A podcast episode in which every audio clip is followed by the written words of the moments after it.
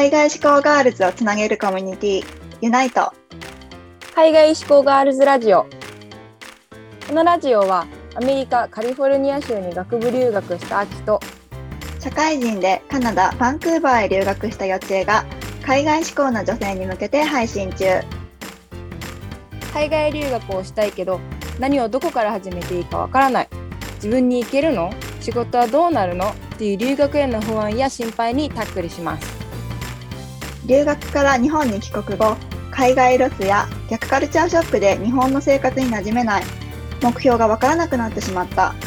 海外留学の経験や英語を活かして自分らしく生きたい女性を応援するチップスをお届けします。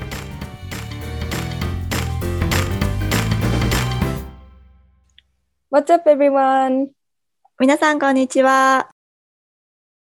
本日は、えーアメリカ系航空会社元 CA 乗務歴23年の純ジャパでネイティブと対等にお仕事をされてきた陽子さんという方をゲストにお迎えしてあの本日はポッドキャストをお送りしたいと思います。で現在陽子さんはですねあのメンタル面からもスキル面だけではなくてメンタル面からもサクッとサポートをする英語コーチということでご活躍をされているんですけれども陽子さんぜひちょっと自己紹介の方よろしくお願いいたします。Hi, hello everyone. How are you doing? 英語コーチの渡辺陽子です。皆さん、こんにちは。えっ、とですね、私は、え日本生まれ、日本育ちで、それで日本で生活しているけれど、職場に行くと英語を使うっていう方に向けて英語コーチングをしています。えーちょっとね、私の過去の私のような、えー人たちが、えクライアントさんになっていただいているんですけど、えーと私がお伝えしたいことは、英語コーチングを通して伝えたいことは、え中学校で私たちが、え学校の中学校で習った基本的な中学英語を伝わる発音で使いこなしていけば世界に自信を持って出ていけるんだよっていうことを英語コーチングを通して伝えたいと思っています。なのでね私たちがもうすでにもう持ってるものもうはるか昔に一生懸命勉強した持っているもので、え十分に、えみんなの夢が叶うんだよっていうことを、えー分かってもらってそしてメンタルをねアップさせてね生き生きと世界的な視野でえ活躍してほしいなという願いを込めて英語コーチをしています。よろしくお願いします。陽子さんのいいですなんかめっちゃこうスキル面だけじゃなくてこうメンタル面からっていうところがすごいやっぱり大事だなって思いますね私もやっぱりあの外資でお仕事してるのでなんかなんとなくその言われた時にひよっちゃう気持ちっていうのはすごいわかるのでそういうねクライアントさんとかあのすごく気持ちから持ち上げてくれる英語を教えていただけるのがすごいいいかなというふうに思いました。でちなみに陽子さんはなんか日本生まれで日本育ちっておっしゃっていたんですけれども陽子さんご自身はどのようにしてこう英語を話せるようになったんですか？そうですね、私は、うん、あの東京の六本木育ちで、私ちょっと超都会っ子ですね で街にはもうなんかモデルさんだったり、あと大使館に勤めてる方だったり、いろんな外国人を当たり前のように見て育ったから、えーだんだん大きくなって学校で英語を勉強したら、当たり前にそういった方たちと話せるようになるのかなっていう期待を持って、小学校時代、えーちょっとね、簡単な英会話学校とかにもちょっと行ってみたかな。行ってうんもう本当にそれも1年ぐらいなんだけれども、もうワクワクしながら中学校に入ったけれど、中学校に入ったらやっぱり皆さんもそうなように読み書き中心の文法で、文法ばかりでね、単語を覚えたりだとか、スペルを覚えたりだとか、なんか私がイメージするような英会話ではなかったんですよね。うんでも、まあ、日本の、えー普通の大学受験をして、それでもそんなに英語も得意じゃなかったけど、なんか英文化に入ってみて、それでも、あーなんかいつになったら私は国際的なあの夢に あの英語ペラペラの私になれるんだろうと思っていて、そしたら大学時代に、えー留学制度があって、うん。あの交換留学制度で、えー1年弱10ヶ月ロンドンに行く機会があったんですね。あ陽子さんはそしたらあれなんですね。留学にあの大学の時に交換留学の制度があってそれを利用したっていうことなんですね。そう。ですね。あそうなんだ。その話もちょっと私たち過去のエピソードでしていてうんうん。なんか学生時代のその留学のオプションとかうんうん。っていう話もちょっとしていたのでちょっとそことシンクロするなって思ったんですけどでその留学大学行って短交換留学に行く前までっていうのはペラペラ喋れた。ん なんかペラペラ喋れるっていう基準もおかしいけどその 思ってる自分の 思ってる自分のこの思い思いとかを伝えるぐらいのどれぐらいのレベルの時になんか留学をに行かれたんですか？だろう。大学にネイティブの先生がいてうん。週に1回ぐらい昔ちょっとした英会話の授業があったけどその時やって今思い出すのは、ね、自己紹介とかやっぱり簡単なことを、えー会話文を覚えたりだとかなので、うん。自分で考えながら英語を話すことっていうのは全くできなかった状態だと思う。覚えたものを話すっていうことはできたけど、うん覚えて準備したプリペアしたものを話すのとうん。考えながら話すのは全く別だと思うんだけれど、うんうん。その違いも分からずなんか準備したものが喋ってなんとなくネイティブが「はは」って言ってくれたら もう自分は喋れる人なのではないか。そんな勘違いのもとにあの留学もまあ制度でイギリスに行って、その時はある程度結構私いけるんじゃないかと思いながら飛行機に行ってたと思う。え秋はどう思う？なんか日本にいる時ってうんそのなんだろう、A、ASL っていうんだっけ？ASL の先生とかってやっぱ日本にいて日本人がしゃべる英語に慣れてるからこううん。自分の片言の英語でも多分分かってくれてたと思うんだけど多分この、なんかあそれであ自分なんかちょっと英語しゃべれんじゃんみたいな感じで なんか思っててそのなんだろうメンタルでえ海外に行ってみたらなんかみんな全然分かってくれないみたいななんかそういううん。経験があった気がするんだけど、なんか皆さんもありました？そういうギャップみたいな。えどうでした？陽子さんそのり自分は意外と喋れるんじゃないかっていう気持ちでロンドン？あイイギリスはロンロンドンですか？ロンドンうんうん。ロンドンに行った時のなんかその最初の なんか自分がこう自分で考えた英語を初めて喋った時のそのなんかネイティブの反応というかうん。自分の感触的にはどんな感じだったんですか？そうなんかねあみんな冷たいって思ったんですよ。あ。うん、なぜなら、うん。空港についてちょっといろいろちょっと聞くこととかあったかな。あと大学についてもみんな生活があるわけでうん。日本で喋ってた外国人は英語を喋るために私に会ってくれてた人たち学校の先生も英会話の先生も。でも一旦留学に行ったらみんなには生活があってみんな忙しく自分のペースで動いている中私と片言の私と会話をするっていうのはすごいペーシェントな人ではない限り確かに。やっぱりなかなか、えーなんていうのかなリアクションとかもそんなに優しくニコニコうんうんとうなずいてくれる人も少なくてわかる。だから何かこう大学時代あ履修の仕方がわからないとかうんなんかいろいろわからないことがあってもなんかだんだんこの聞くっていうなんかこう勇気があまた迷惑がられちゃうかなとかあどんどん自分を責めちゃうあもっと早く喋れなかったら聞いたら悪いよねみんな次の授業に向かってるのにとかなんかそういうちょっと、うん、ギャップをすごく感じましたよね。うーん。そっか。なんか私の経験で言うと私は社会人で留学に行ってるんですけど、大学の頃は本当に英語喋れなかった。英文私も本当に横さんと同じ道をたどってるんですけど、まあ、全然田舎の生まれですけどそのなんだろう。とそんなに得意じゃないのに英文科行った口というか、まあ、強いて言うなら英語ができたから英語英文科行ったんですけどその時にもうすでにあのこんなにみんな英語できるんだっていうギャップがそもそもあって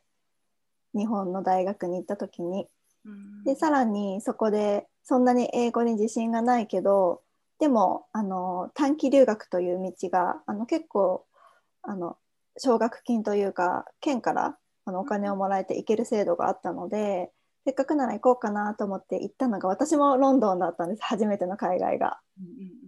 だからあんまりはそもそも喋れるとは思ってないけどやっぱりねこの大学まで来たんだからある程度通じるだろうと思って高校の時私も英会話行ってたし通じるだろうって思って行ったら全然通じないあの悲しいことをすごい今思い出して 全然通じない私の英語と思って。みんなね冷たいっていうかなんかそうですね。忙しそうな感じはしますよね。あんまり構ってくれないというか。そんな感じはしたけど。うん。え秋はどうだった？なんか私一個すごいトラウマになっちゃったことがあって、うん。それこそ多分本当今2人が話してくれたようにか現地にいるあ英語が喋れるえネイティブの人っていうのは、なんかわざわざこっちが片言の英語を喋っててそれを本当うんうん。あそれ間違ってるよ。これこういう言い方だよって本当親切にこう言ってくれるわけじゃないからうん。こっちが一生懸命こうなんとかかんとかとか言ったり聞いたりしてなんか私が言ってたのはアメリカのカリフォルニアだからなんかそこの独特な返し方法なのかわかんないけどそっちの子たちはこう例えばなんか「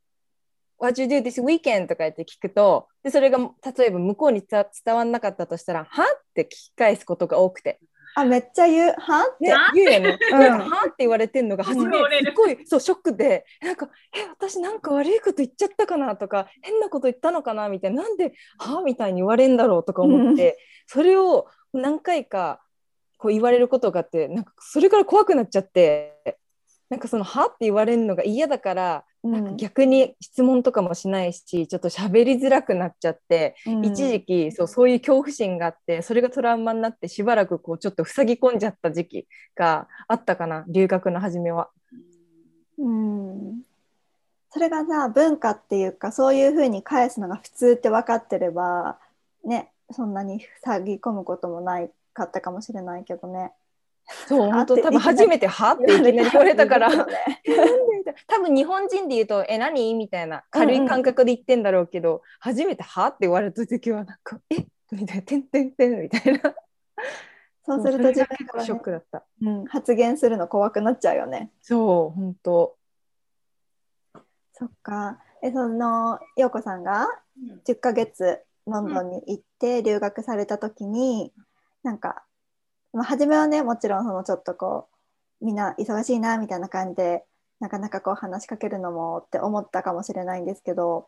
なんかこの留学期間中になんかこう変わったことだったりとかこう陽子さんの中で変化した部分とかっていうのはありましたか、なんかね、そう、でもやっぱり留学に行ったからにはね、うん。ネイティブの人たちとなるべく打ち解けて英語力をアップしなければってすごく自分で思ったから、うん、頑張ってなんかあのみんなでパブパブとかあるんだよね。あ行きましたパブ。飲むばっかりじゃなくて結構食べ物もサンデーブランチとか美味しかったりとかするじゃない？フィッシュチップスとかありますよね。定番の。そうお酒弱い私もアップルサイダーとかねアルコールうん。が、うんあの分が少ないのがあって。でもそういうところに行くとやっぱり気を使って私に話を振ってくれたりとかはやっぱりしなくって本当にみんなで内輪受けをしてもう本当に私ってなんか透明本当に透明人間みたいだったのね。あーわかります。やめようかなって、でも聞いてるだけでもやっぱり勉強になるしとかやっぱりお金かけて親に行かせてもらってるしとか思っていったんだけど、ある時あーダメだ話に本当についていけないからこれやばすぎると思ってツンツンって隣の子をツンツンして今の話はねああいうああいう guys talking about なんたらかんたらみたいなこと聞いてうん。結構丁寧に教えてくれてあ今はねってあれ？みんな無視してんじゃなくて私が分かんないってことが分かんないから私が分かんないから教えてって言ったら一生懸命教えてくれてすごい優しいじゃんってその時思ったのね。うんうんうん。何何私勝手になんか透明人間とか冷たいとか勝手にストーリー作っちゃってネガティブ かわいそうネガティブみたいなそれからやっぱり自分から行かなければ、うん、何も開けないんだなと思ってそれからねちょっとマインドが変わったんですよね。うんうん確かにねなんか私もあの陽子さんの話すごいわかるなと思ってやっぱりわか分かってると思って多分話してるんですよね相手はね。そうそうそうそうそう。うん、それで分かんないっていうことをこう発信していけばね多分すごい丁寧に教えてくれるしそうやってこう自分の気持ちを発信することとかっていうのすごい大事だなっていうのを私も留学した時とかすごい勉強になりましたね。ねなんかどのくらい分かんないとかどのくらい分かったっていうのが分か伝わってないのよね全然、うんうん。だからそこを伝えればみんなねすごく意地悪じゃない限りちゃんと助け舟が出てくるんだなって、うん。ね、そこがターニングポイントで頑張ろうっていう気になったかな、うん。ちょっと時間かかりましたねでもね。あどれぐらいですか？34ヶ月？あ34ヶ月か。でも生活に慣れるまでとかも大変ですしね。そうそうそう生活ね、うん。なんか食べ物とかもなんか私が行った時なんて本当に昔々のことだっちゃったみたいななんかすごい20何年前だったから、うんうんうん。特にあの食べ物なんかもイギリスのパンもねなんか硬い細いなんかパンだった イギリス。食べ物でしたよ。何を食べ何がメインなんですか？なんか結構すごい良くないけどいつもなんかイギリスってあんまりご飯期待しない方がいいよって言うじゃないですか。なんかポテトのイメージありますね。うん。じゃがいも。何何何食べてましたか、まあ、学生だったから量だったんだけど、うなぜん、かそうそうポテトとか豆がピーピーピうーん。豆、あとなんかキャロットとかそういうのの。くたくたに似たなんかね歯ごたえがないってテクスチャーって歯ごたえがテクスチャーっていうあの、うん単語をね私はその時初めて知りました。テクスチャーがないってみんなあの他のねイタリアとかいろんな留学生がいてイギリスの食事はどうしたんだテクスチャーがなないと。だからなんかくたくたに野菜を煮たものとかあとはやっぱりイギリス、うん、違うなイタリアが近いからパスタとかもあるんだけどパスタもやっぱり結構茹でするとか量だったからかな、まあ、中チャイナタウンとか、うん。あのインインドとかやっぱりその植民地系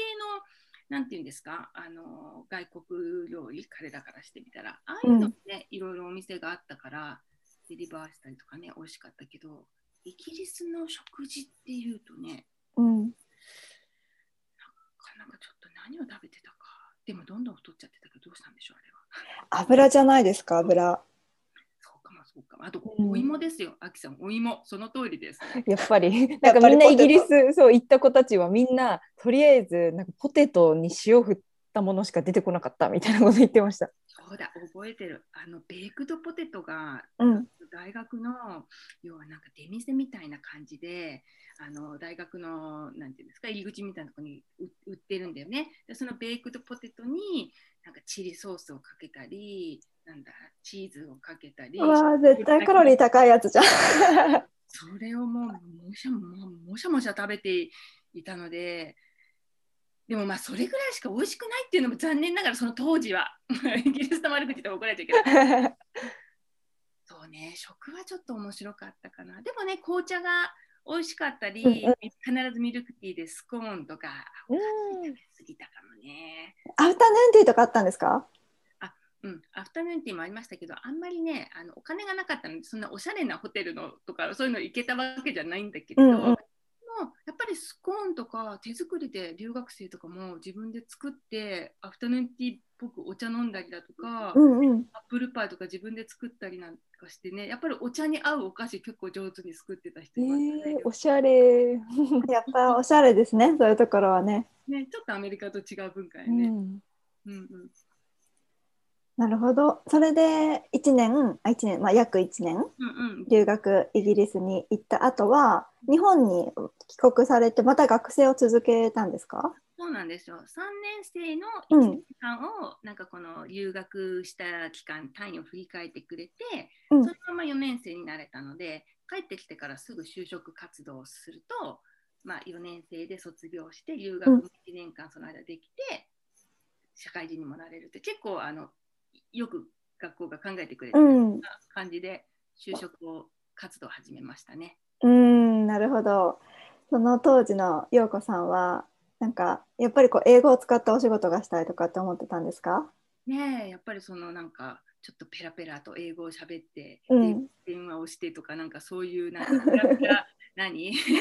英語を使う OL みたいなイうんうんメージで、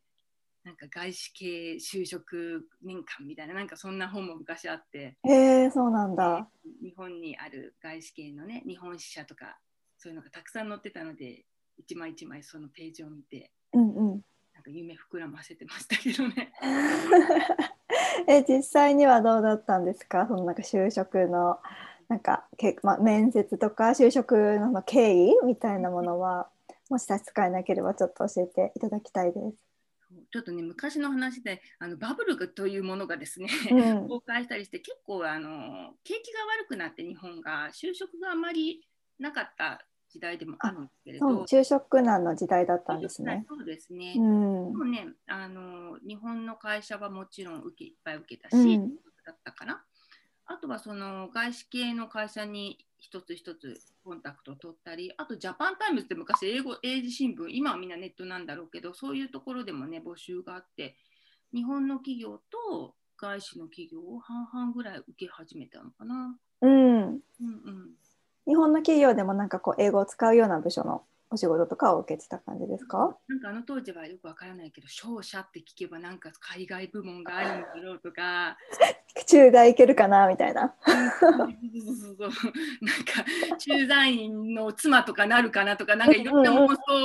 そうそう。だから半導体の会社とかあとはなんか食品系の会社とかなんか聞いたことのある外資系の会社とかのねうんうん。たりとかもしたけれども本当に採用が少なかったり結構外資系は中東社会人経験がある人っていうのを好む傾向がすごくあったので。割と新卒さんだとごめんなさいって言われることもあったかな。うーん。なるほどなるほど。実際のなんか感触としてはなんかどんな感じだったんですか？面接。そうあのね日本の会社とうん外資の会社をまあ受けていて、で途中であの航空会社外資系の航空会社も募集を見つけ始めたのね。うんであのーまあ受けてるうちにあのーなんていうのかな面接でその当時はですけどやっぱり聞かれる内容がその外資系の会社と日本の会社はちょっとやっぱり違うかなって当時はすごく思ってこうなんていうのかな困惑したというか、うん。あの思いましたね。で外資の会社は日本の面接官もいたけど面接官もいたけどあのやっぱり現地の外国人の方が出てきて英語で面接をしたりとかいうのもあったので、うん。うん、やっぱりその人となりとか価値観とかうん。そういうものを聞かれたりね。経験してなんかどう思うみたいなところとかね。うん。そういうなんかパーソナルストーリーみたいなものをすごく聞かれるのよね。だから具体的にこういろんなネタがないと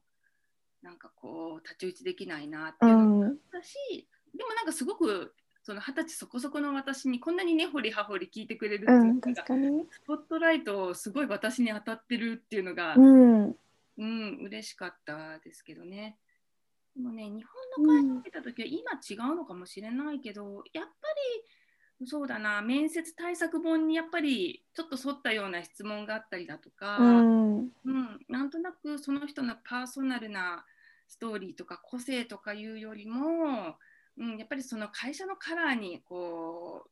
えー添えますかみたいないうところが私は感じてなんか生意気にももっとこうなんていうのイギリスとかで私私ってこうね自分を表現をすることをすごく誇りに思ってた自分としては物足りないようなちょっと生意気な感じがあったのかあまり受からなかった日本の会社。でその日本の質問なんですけどこう日本の会社とこうアメリカアメリカじゃないまあ限らず外資系の会社の面接を受けた時になんか両方なんか私のイメージだとねあの日系の会社って結構グループ面接ままずえイエントリーシートを書く。それから学力試験を受けるグループ面接をして最後にようやく1対1みたいなイメージがあるんですけどそれってその順番的には陽子さんが受けた時は日本も外資も同じような手順はあったんですか？そうですね。あのまあ本当に私ベビーブームだったりとかして人数も多くて、あのすごくその当時コンペティティブなインタビューだったからねどこの会社もから始めていたかな、日本の面接私横並び12人っていう面接があってなんか何かのこうオーディションみたいな私の オーディションこれアイドルになるオーディションじゃないですかみたいな確あの12番さん歌ってくださいみたいな。一人30秒あの自己紹介ってみんなあどんどんネタが私ちょっと11番目だからもうなんか何をみたいなとかうんうんなんかね4つ先の向こうにあなんか高校時代の知ってる子がいるみたいなそんな感じで。あのーでしたけど、まあ、外資でも私が行った航空会社でも5人ぐらいの集団面接が1回目にはあったかな。ただ違うのは、まあ、私の経験だけれども外資は最終面接が一番すっごくがっつりしんどかったっていうかそこが勝負っていう感じがしててなんか私日本の会社はやっぱり1時とか2時ぐらいががっつり、うん3時は結構役員が出てきて割とこうまあ顔顔顔つなぎじゃないなんていうんですかねなんかこうもうほとんど決まっていて、うん、なんか確認みたいな感じですね。だったのね。意思確認みたいなイメージですよね。日本の最終確認うん、最終面接は。うん。なのでそのイメージで最初外資何本か何社か受けた時はうん。最終面接でやっぱりネイティブとかが出てきて40分とか英語とかでされるとあもう本当にこれは太刀打ちできないっうん。ていう感じでね何度もやっぱり落ちましたねなんかうまくいかなかったですね。そうなんだ。やっぱそういうとこでも違いはあるんですね。うーんえなんか思ったのは、アメリカ人とかは特にそうだだなと思ったんだけど外国人はすっごい自己アピールがうまいなって思った。ああ、うまい。めっちゃうまい。なんかやっぱりプレゼンうまいよね。そう、I, I, I ってもう、I think, I believe もう、I っていうのがすっごい強いなと思って、日本人の学生とか、まあ中途の人でも同じかと思うんですけど、その日本人より格別に自己プロフィーなんだ、自己紹介、そう、自己アピールがすっごいうまいなと思った。なんか私も、私の友人も結構こうアメリカ人と一緒にこう面接とかいろいろ受けたりしててやっぱり自分の強みとかをちゃんとアピールできなくてうん。他のアメリカ人の子たちはすっごいうまく喋っててあなんかやっぱりそれもカルチャーなんだろうなカルチャーの違いなのかなとかも思って。うーんね小さい時からそういう訓練をしたりとかそういうそうね自己アピールがやっぱりすごく良いことっていうねみんな、うんヘジテートするとこないですよね。なんかもう、うん。ちょっとおどおどあこんなこと言っちゃってどうかなとか私強すぎて見えちゃないかなとかよくわからない、うんうん。あの女女性らしくないかなとかなんかうん。よくわからないこの判断基準が日本だといっぱい出うん。てくるんです、私なんかも。でもそういうことじゃない部分はやっぱり外資系とかあるかな。うん。そうですね。そしたらじゃあその陽子さんは面接さ最終面接まで結構なんかがっつり準備してというかやってようやく外資系を最終的には外資系のあれですもんね CA さんになられたので、あそうなんですよ。うんはい。で陽子さんはそのきあの帰国した後にこう就職面接就職をし就職の面接をしてでそのなんか面接外資系だと結構こうなんか最終面接が重めっていうことをさっき言ってたんですけれどもその重い面接をですね どうどうやって乗り切ったんですか？そうなんですよ。最初は最初はねアジア系のシンガポールとか香港の航空会社を受けて、そこでも最終面接はイギリス人の人とかインド人の人とかいろいろ出てくるんですよあね。そうなんだ。そそれでなんか英語の面接もねうん。私その時喋れる人じゃないんですよまだ。そのうん。1年弱留学だけだから。うん。で準備はしていったんだけれど結構ねあの喋っても喋っても終わらなくって ああれって30分か40分ぐらいかかって私のイメージは15分ぐらいで終わるのかな最終面接って思っていたからもう受かったつもりでもう行ってるのね最終面接。うん。でもあの、まあ、面接立て続けにまる落ちてあ外資っていうのは最終面接結構がっつり聞かれるんだなとそれから対策をしたんだけれど、うんどうやって対策したかっていうと喋れなかったのでまあ自分で Q&A を作ってもうそれを丸暗記ですね。うんやっぱり聞かれることって履歴書に書いてあることしか彼らは聞きようがないじゃないですか。まあ自治問題とかもあるかもしれないけども基本的にあなたは誰ですか？うちの会社で立派に働いてくれますでしょうか？ってことが向こうは知りたいわけだから。要は履歴書の隅から隅まで聞かれてもちゃんと答えられるっていうことだから抽象的な答えと具体的なストーリーっていうのをもう Q&A で片っ端から作りましたね。もう私の名前の由来とかからえー、す名前の由来聞か。れたら六本木育ちっていうあの六本木の、えー昔育った今先ほど話した話とか、中学校の時、高校の時とか親のこととかそしたら本当にね100問ぐらいになっちゃったかも毎日ちょこちょこちょこちょこうんうん。ででもその英語がどんな英語だったかっていうと別にネイティブチェックとか入れてかっこいい英語で作ったわけじゃなくてうん中学校2年生ぐらいまでの入っても不定詞ぐらいが入ってるぐらいのうんうん5ワードワードぐらいの短い文章でちょこちょこちょこちょこ作ってそれを片っ端から覚えていったんですよね。はあ、自分のことをじゃあもう短い言葉でいいからもう片っ端から聞かれたら自分の言葉で返せるように準備していったっていうことですね。で具体的にあ伝わってないなって思ったらうん。For example 具体的に言うとっていうふううんに、うんうん。自分のパーソナルなストーリー。でもそうするとすごく生き生きと話せたし向こうも喜んでくれてやっぱりうん。具体的なパーソナルな話っていうのはねすごくあの喜んでくれて。あと一つ注意したのはやっぱり日本人が雇われる。わざわざどうして海外からこっちに日本まで来て面接してくれたのかって方が、うん日本人らしさとか日本人のアイデンティティだとかうん。そういったことをねちゃんと日本の常識を持っているっていうことも伝わるようにっていうことをうん。意識しましたね。そこが大事だった気がするので英語力って言ったら急にペラペラその場で思いついたことを即興で喋るっていうようなそんなハイレベルなものがなくてもうん。筋が通ってたらうなずいてくれたけどねその時はこんな感じでなんとなくサバイバルしてうん。仕事をゲットできたような気がしてますけど。すごい。確かにその陽子さんがね、あの就職してた先はああの米国系のエアラインだけど日本人向けのねお客様、日本人のうん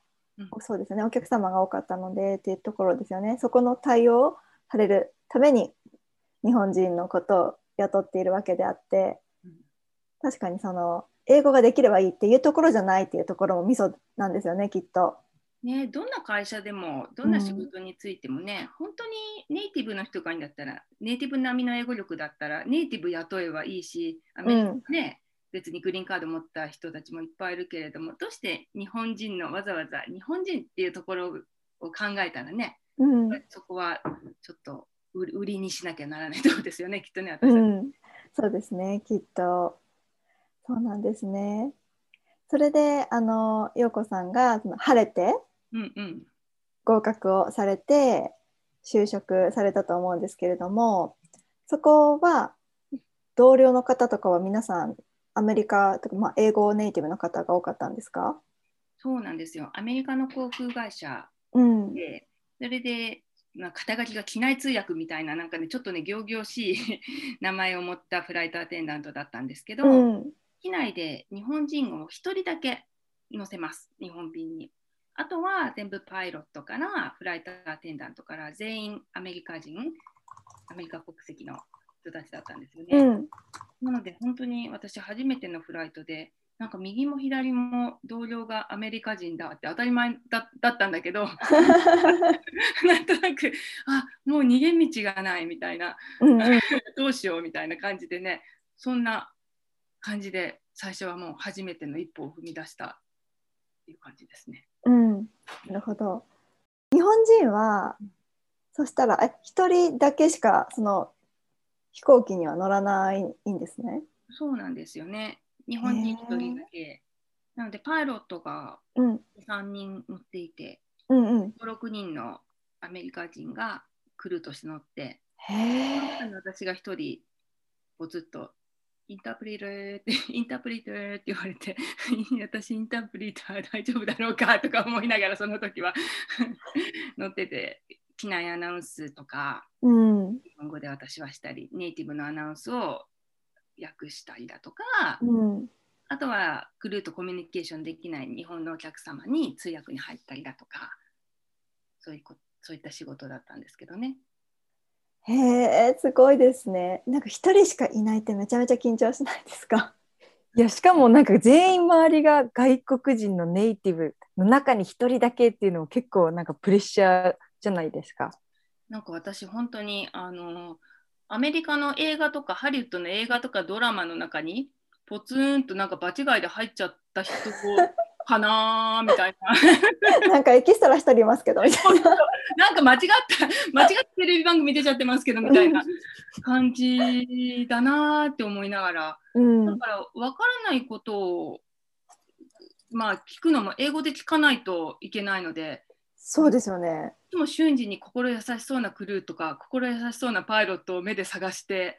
分かんなかったら あの人にこそっと聞かなければっていつも思って今日はスーザンが優しそうとか そんな感じでやってましたね。へえ、そうなんだ。そのその時はもう英語に対する自信みたいなのはもうあったんですか？うん、全然ないですよね。ない、もう若さだけで、でも本当に最初のフライトでびっくりしました。もう本当に私、聞き取れてたかな英語がね、もうね、早すぎて、もうレロレロレロぐらいにしか聞こえなかったかも。で、見よう見まねで、こう、まあ一応ね、訓練があるから、あれやってうんこれやってっていうのはあるけど、なんか全然、だから指示とかとんちんかんなことしてたんじゃないかな。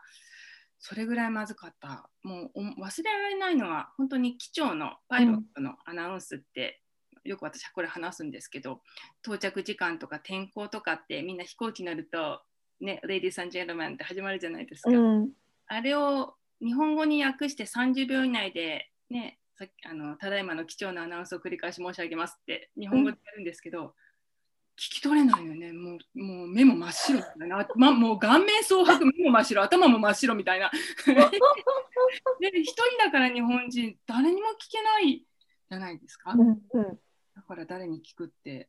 アナウンスしたパイロットに電話するんですよ。恐る恐る。すいません、今なんて言ったんですかって。Are you busy? とか聞いちゃったりして。インタープリーターヨーコスピーキングってものすごい恥ずかしいきあの通訳のヨーコですとか言って。それでねあの I didn't catch what you said とかさ恥ずかしいの、うんうん。about temperature とか weather とかもう全然なんか聞き取れなくてねお天気もサニーとか言ってくれればいいけど partly clouded とか。微妙なところです。微。妙な、え、パ、パ、なんだ？とかね、そんな感じでね、最初本当に、しかもアメリカのエアラインだと気温もフェレンハイトで言われるんじゃないですか？さそうなんです、そうなんです。そうそうそう。なので、ね、82だったら2で割ってとかやったかな？2えへえ。がちょっと今忘れちゃうもんですね。あの手帳にいつも書いておいて。そうですね。多分に 2. 点何とかなんでしょうけどね。そうそうそうそうそうそうそうそう。歌詞何度、摂氏何度とか、マイルとかね、どこどこどこの、えっ、と、どこどこの何十何十マイルなんとかを通過とか言って、マイルだからマイルかける1.6とか、キロメートル。ええー、なんかもう私そういうの Google ないとできないと思っちゃう。いや私も 100 100フェレンハイトだと大体なんかこんぐらいかなぐらいしかわかんないです。ねえ、だからそれを聞きながら計算しながらっていうのがやっぱり聞すごいいて、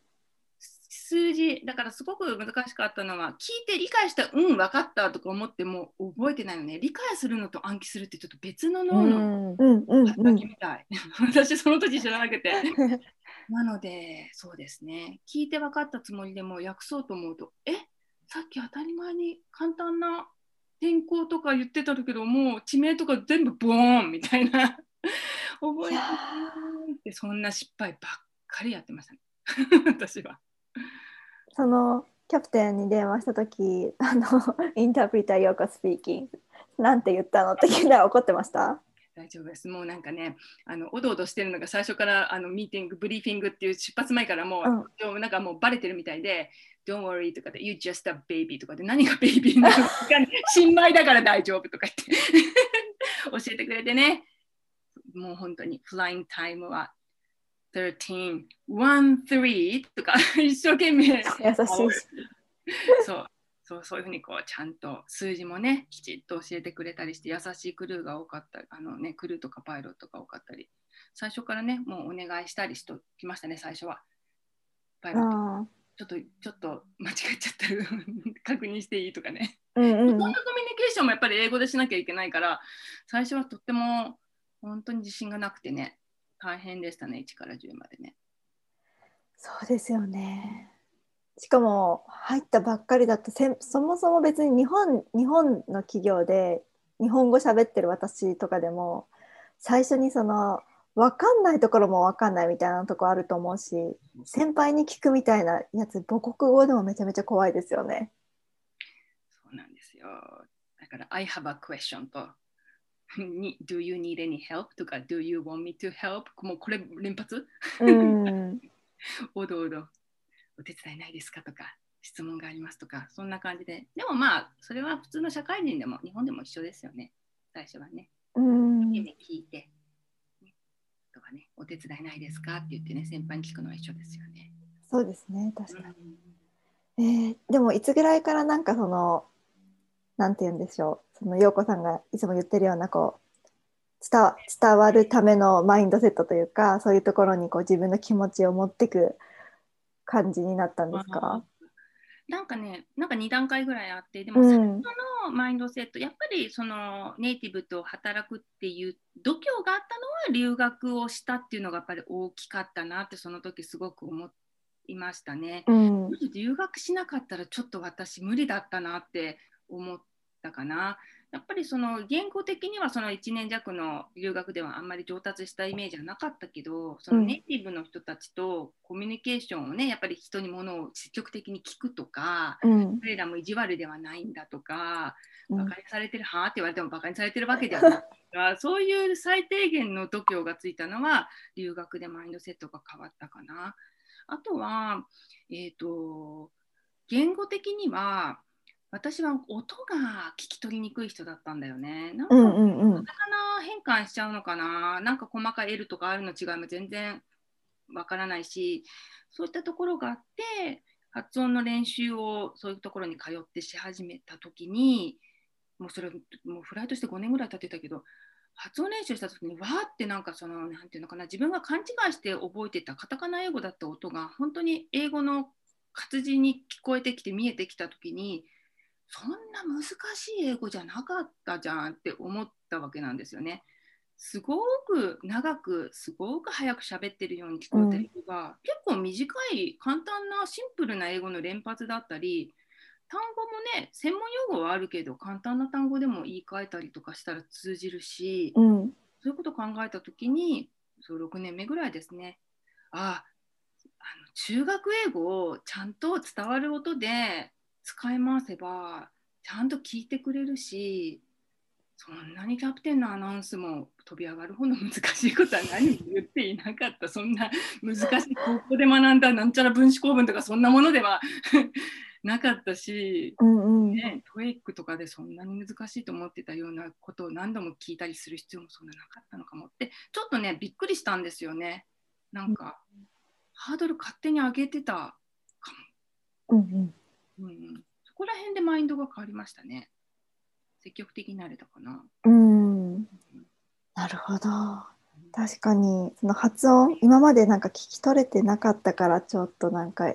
呪文みたいに聞こえてた言語みたいな。そうそうそう、ぼわーっとちょっと聞こえる単語だけくっつけて、こんな感じかなって聞いてたから、やっぱりどうしても不安な部分もあるし、うん。うん、なんか聞き返されると自分のせいって自分が聞き取れなかったからダメなんだとか、自分責めちゃって、うん、でちょっと積極的になれないと、また分かんないことも積極的に聞けないと、ちょっと仕事失敗しちゃったり、悪循環だったなってその時思いましたね。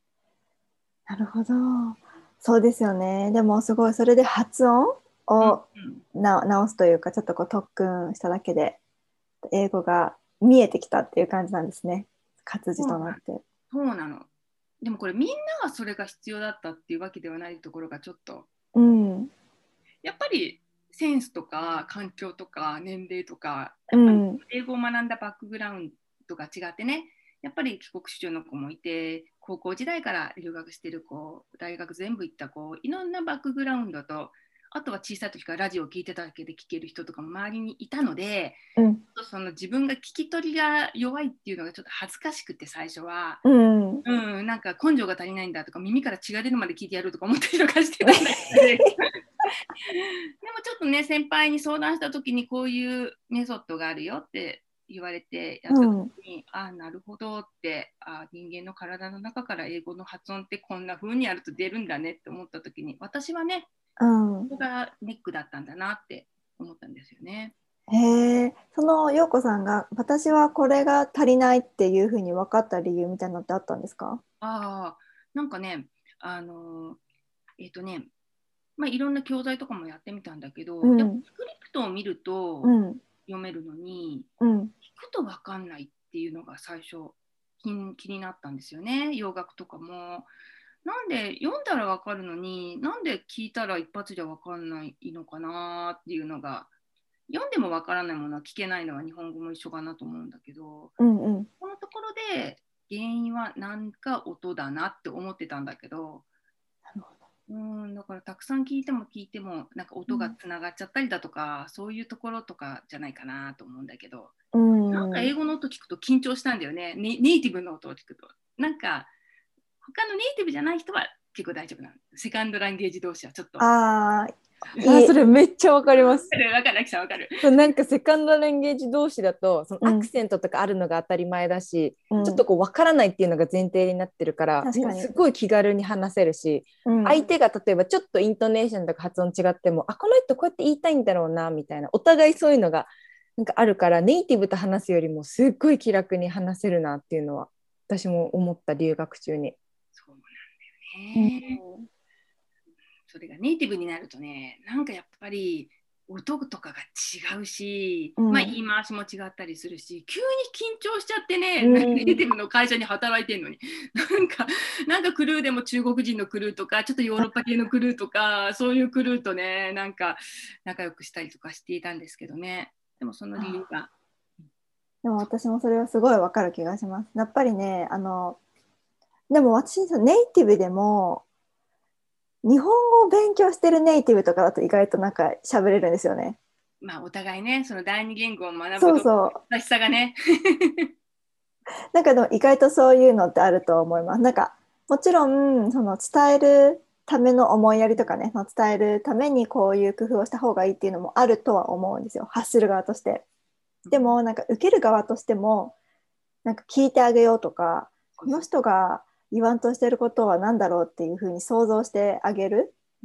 力とか優しさっていうのもすごい必要になってくるのかなっていうふうには私も結構こうマルチリンガルの会社で働いてるので、ああ、そうですよね。うん、すごい思いますね。そうそううん、ね、ただその、まあ、英語面においてはねそういうやっぱり発音とか中学英語でとかあるけれども、うん、なんかもうやっぱり英語のその学習はもちろん大事だけれどうも、ん、やっぱそれはそれ以外にねなんかすごくやっぱりネイティブと対等に働くっていう対等っていうか対等なマインドだよね。うんうん。働くので大事だなと思ったのがやっぱり相手に納得してもらえるっていうことがすごく大事だと思ったのね。あのその時にやっぱり彼らってそのよく言われる結論からとかはい、ちゃんと結論がをは話に最初に話すとかイエスとかノーとかをクリアにするだとかあとは具体的なちゃんと例を説得力を持たせるために言うとか、もう一回最後に結論とか自分のちゃんと理由をダメ押ししとかないと、うん、あんまり分かってもらえないとかそういうなんかなんていうのかなものの考え方とかがちょうんっと日本人と違うっていうのがすごく大きくってでもそこを抑えるとそんなに難しい英語とか話さなくたってちゃんと問題解決できるってことはやっぱり仕事ができるっていうことで自信も出てくるじゃないですか。うんだからね、その英語、英語ってすごく最初の何年も持っていたけど、そこのね、あのネイティブの頭の中ちょっとこう開けてみたみたいな感じのがあって、本当にカーナビみたいにやっぱり目的みたいなこう結論をバンと一回こう入力彼らにしないと、うん話を聞いてくれなくて離脱しちゃうし、うん。あもう忙しいから仕事とかで、うん。うん、後でちょっと勘違いして取られて悪口言われちゃったりとかするのでそういったこととかあとは理由をちゃんと言わないと伝わらない、何かしてほしいなぜならば。うんあと期限とか言わなきゃダメですよね。そうですね。とかいつなのとかちゃんと、うんうんうん。I need your help because my hands are full. 私の手がいっぱいなんだけど そんなの見りゃ分かるじゃんって言ってもちゃんと言わないと、うん。心地よ気持ちよくやってくれない。なんかただうんうん。お願いお願いっていうことで全くこう動いてくれないっていうか。なのでネイティブの人たちに動かすって言い方はあれなんだけれどもそういったことをしなければうん仕事はチームワークできないからねそこの言語とまた別なコツがあって、うんそこがやっぱりマインドっていうかメンタル面で大事なところかなと思いますね。なるほど確かにそうですね。なんか伝える、まあ、言葉も大事だけど、うん。やっぱりその順番だったりとかなんで動いてもらいたいのかとか。理由をそうそうそう。理由をつける。カーズがもう本当に大事だっていうね、日本訳するとちょっとねあの強くなっちゃうんだけど、うん。それがやっぱりちょっと慣れないとね。うん。そうですね。それが普通なんですけどね向こう向こうっていうかアメリカとかだとその理由を言う言う方が普通だし主張するのも普通だし、うんうんなんかリマインドとかもするの普通なんですけど私もなんかね日本人だからなんか忙しいのにごめんねでもこれ締め切りいつなのみたいな感じで言っちゃうんですけど忘れてるそっちが悪いんだぞって私は 切り替えをしなきゃいけない。そうそうそうそうそうそうやっぱりそういうねあの、うん前へ前へ出るマインドが日本人のあの特に女性の常識とは違うようなうんマインドでもいいんだよっていうことをねやっぱり知ってればよかったねって私はちょっと思いましたね。確かに確かに、うんうん、知ってるだけでもやっぱり違いますしね。そうそうそうそう。うんそうですね。そっかそしたらじゃあちょっと陽子さん最後にね、はいあの日本でうん英語うんを使ってお仕事をしたい人ってたくさんいると思うんですね。うんうんそういう人たちでもやっぱり海外行ったことないしもう上には上がいるじゃないですか。英語喋れる人って、うんうんうん。ネイティブじゃなくても帰国子女とか、うんうん。もっとなんか TOEIC 私よりも点数めっちゃ高いみたいな人。そういう人って多分英語を使って勉強したいけど自信がないって思ってる方うん。たくさんいらっしゃると思うんですけどなんか陽子さんのその経験を踏まえて何かこうアドバイスしてあげられるとしたら何かありますか、そうですね。英語を使った仕事も本当にいろんな仕事があるからうん。仕事があるしあとは英語力ってえっ、と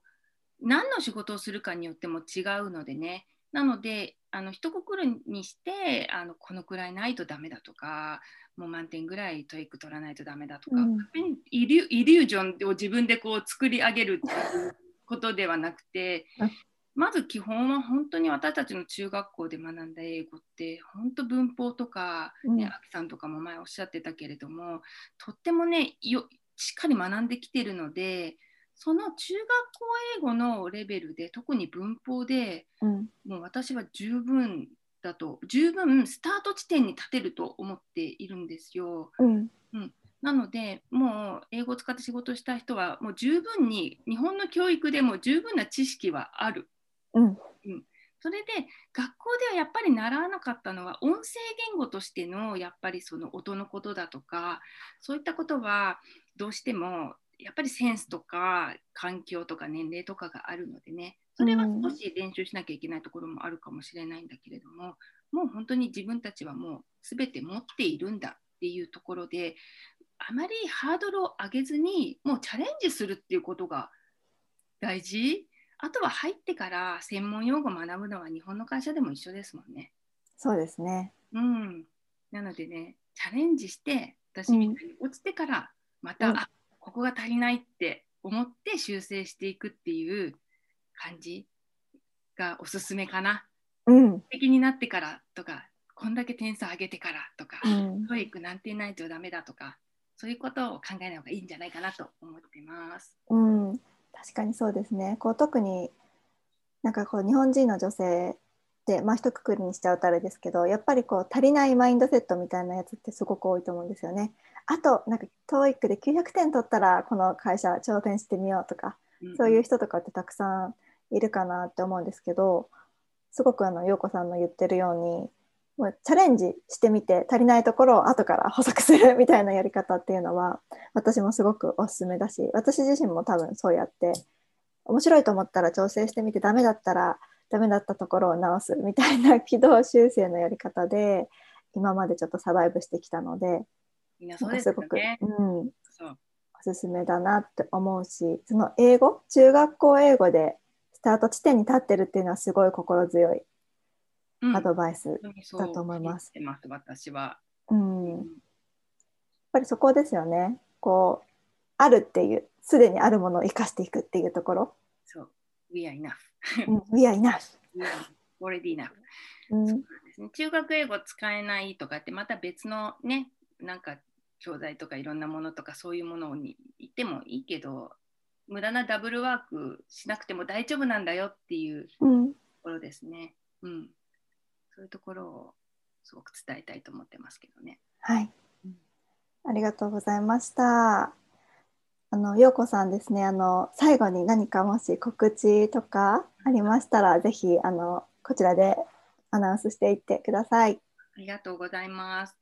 えっ、と、7月の10日なんですけど、えー、と私のコミュニティで Make Things Happen という夢を叶えようという、うんそういうグループがあって、そこで発音のワークショップをしようと思います。で、私が発音にこだわっているのは、やっぱり英語って口から出して伝わるのが楽しいのでね、うんでそれをあの自分の発音は大丈夫なんだっていうふうにね自信を持てるようにね日頃から英語を口に出してそして英語の発音ができる筋肉をね鍛えるようなそういったあのワークショップになっています。今度はね破裂音って言って T とかね K とかねなんいっぱいクックッと出すようなそういったね音の練習をしてその音が変化していってねレロレロレッと聞こえてしまうっていうねそんなようなね、変化の仕組みも説明できたらなと思っています。こんな感じですかね。もしはい。はい。遊びに来てください。はい。ようこさんとはどこでつながるのが一番いいですか？皆さん、インスタとかされてるのかな？インスタだと、アットマーク、えーコーチヨーコ、フリックス、ふあのね、コーチヨーコって書いて、フリックスはね、ネットフリックスのフリックス なんですけど。あと、まあ、アメブロとか YouTube とかいろいろ、そこのプロフィールのバイオのところにね、 Linktree が貼ってあるので、あと、ツイッターとかもしているので、よしえさんとかね、あきちゃんとかとつながるてるから、うんここからも来ていただけるかなと思います。はい。あのようこさんの、あの、インスタグラムとアメブロ、なんか一個か、少なくとも、あの、一つは、こちらのポッドキャストの概要欄の方にあのリンクを貼らせていただくので皆さんそちらからようこさんに簡単につながれると思います。今日はあの長いお時間ですね来ていただきましてすごくなんか勇気の出るお話をしていただきまして本当にありがとうございました。ありがとうございました。ありがとうございました。う。